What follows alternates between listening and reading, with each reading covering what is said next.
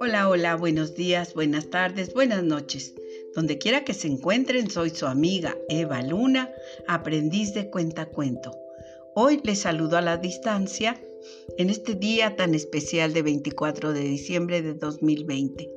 Espero que todos la estén pasando bien.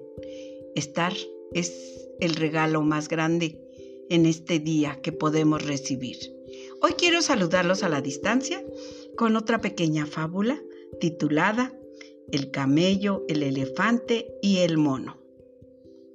Y dice así, los animales se reunieron para elegir un nuevo rey.